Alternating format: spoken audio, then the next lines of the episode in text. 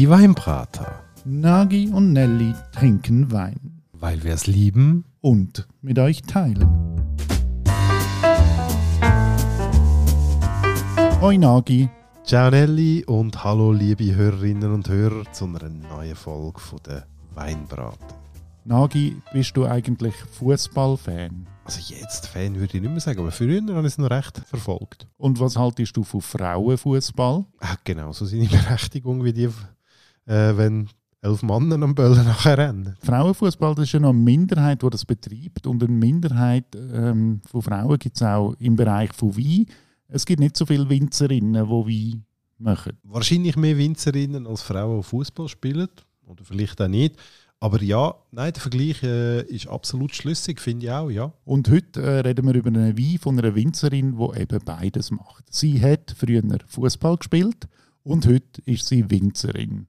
Um wer geht es heute, Nagi? Wir reden von der Silvia Fuselli aus der Toskana im Bolgheri-Gebiet, wo ja sehr bekannt ist, sei es für Rotwein, als auch für einen wunderbaren Vermentino, wo mir letzten Herbst Socken ausgezogen hat und ich darum gefunden habe, den müssen wir zusammen anschauen. Fangen wir vielleicht ein bisschen früher an. Wie bist du auf den Wein gekommen? Das war letzten Herbst. gewesen. Ich gehe immer gerne zu meiner Lieblingsweinhandlung, zum Gigi. Und der Gigi der hat die tolle Angewohnheit, mir immer wieder neue, unbekannte Weine aus Italien vorzustellen, die ich dann darf probieren Und so ist es auch dort, gewesen, wo er mir eine Flasche Vermentino hergestellt hat. Ich bin sonst sehr, sehr skeptisch, wenn es um italienische Weisswein geht. Und muss aber sagen, das ist wirklich Love on the First Sight. Gewesen. Warum bist du denn skeptisch bei italienischen Weisswein? Das ist vielleicht so ein Snobismus, den ich entwickelt habe, weil grundsätzlich ich liebe deutsche Riesling, ich liebe Chardonnay aus dem Burgund, ich habe es gerne mineralisch, ich habe es gerne trocken,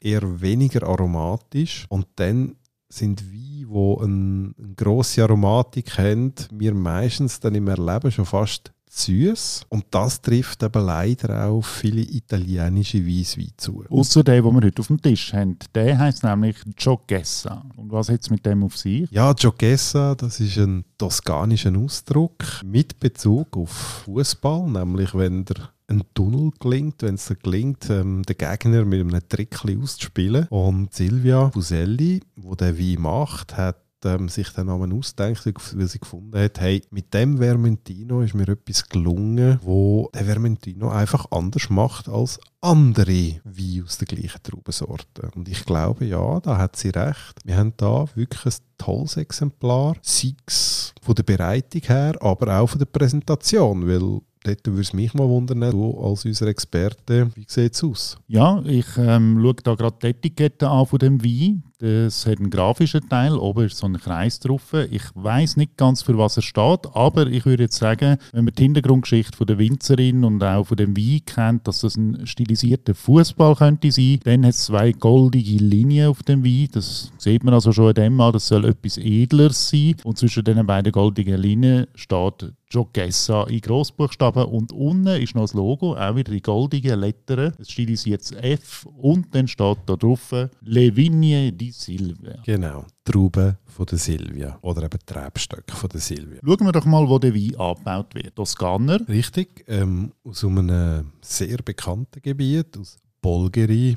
Da kommen Weine her, wie zum Beispiel ein Sassicaia, wo ja zu den Top-Weinen aus Italien gehört. Ein Weinbaugebiet, das vor allem aber auch für seine Rotweine bekannt ist, wo Bordeaux-Sorten abgestützt wird. Und dort drinnen eben die weiße Varietät Vermentino, die auftaucht. Und Toskana ist ja recht groß und wenn man das jetzt noch ein bisschen geografisch verorten dann ist das ja, auf der linken Seite von der Toskana, auf der Westseite, wo Toskana so langsam gegen, gegen das Meer abfällt. Man muss sich ja vorstellen, Toskana, das ist ja ein sehr ein hügeliges Gebiet. Ein, ein grosser Teil von der Toskana ist so leicht erhöht. Und wenn man dann so ein bisschen mit dem Auto Richtung Richtung Westen fährt, dann kommt man langsam so Richtung Meer. Die Hügel fallen so langsam ab und dort ist das Weingebiet etwa vier Kilometer vom Meer entfernt. Ja, eingeklemmt, ähm, nördlich begrenzt durch Livorno, südlich durch Piombino. Zwei Hafenstädte, die dann auch äh, Fährendestinationen bieten für auf Elba, auf Sardinien, wo dort dann auch sehr viele Touristen dann auch entsprechend umsteigen. Und wenn ein Weingebiet so nah am Meer liegt, dann kann man davon ausgehen, dass das Meeresklima auch ein bisschen Einfluss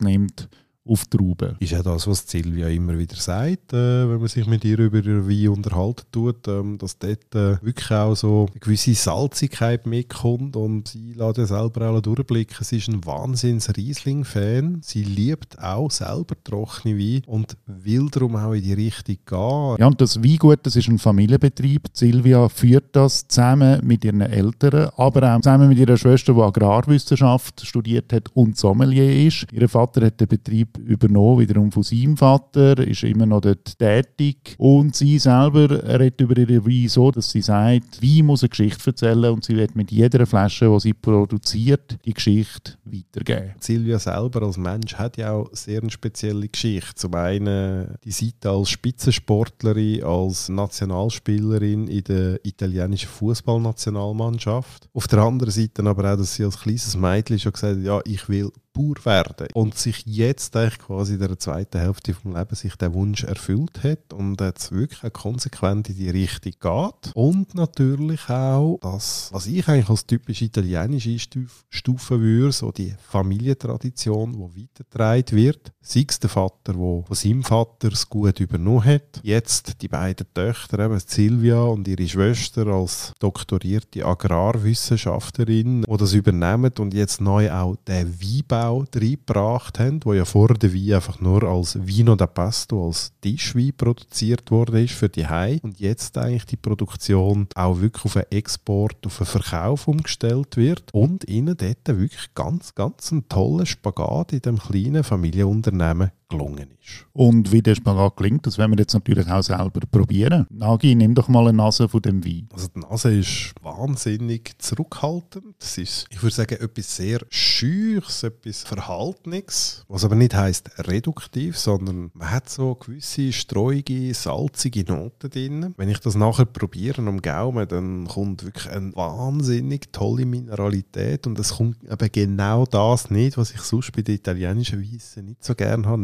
nämlich er bleibt trocken, er bleibt säck, er ist straff, der Wein. Und das ist hoch faszinierend, weil das, da ist eine Salzigkeit dahinter, das kann ich mir vorstellen, sei es als Apero-Wein, sei es als Wein, wo irgendein feines Fischmenü begleitet, logisch, Bolgeri am Meer zu, aber auch äh, zu einem Kalbskotelett mit Zitronensauce und Pasta dazu. Oder halt einfach wirklich unter Pergola am heißen Tag gut gekühlt, mit einem lieben Freund ein tolles Gespräch führen und sich so immer wieder mal erfrischen. Ja, ich empfinde das auch gleich. Wenn man zuerst den Wein schmeckt, dann kommt nicht so viel. Und wenn man nachher so einen Schluck nimmt, ist das für mich nachher die totale Überraschung, was da kommt. Das ist wirklich ein ausbalancierter Wein, auch sehr harmonisch. Vielleicht jetzt nicht so ein kantiger, eckiger Wein, sondern einfach sehr gefällig. Er ist wahnsinnig trinkig. Das macht Freude. Ich bin schon lange nicht mehr an einem Weisswein begegnet, wo ich zum ersten Mal probiert habe und dann einfach gefunden habe, jawohl, das will ich kaufen, das macht mir Freude, das muss ich im Keller haben. Und wenn man mit dieser Winzerin redet, dann merkt man nämlich eins, das ist ein hochauthentischer,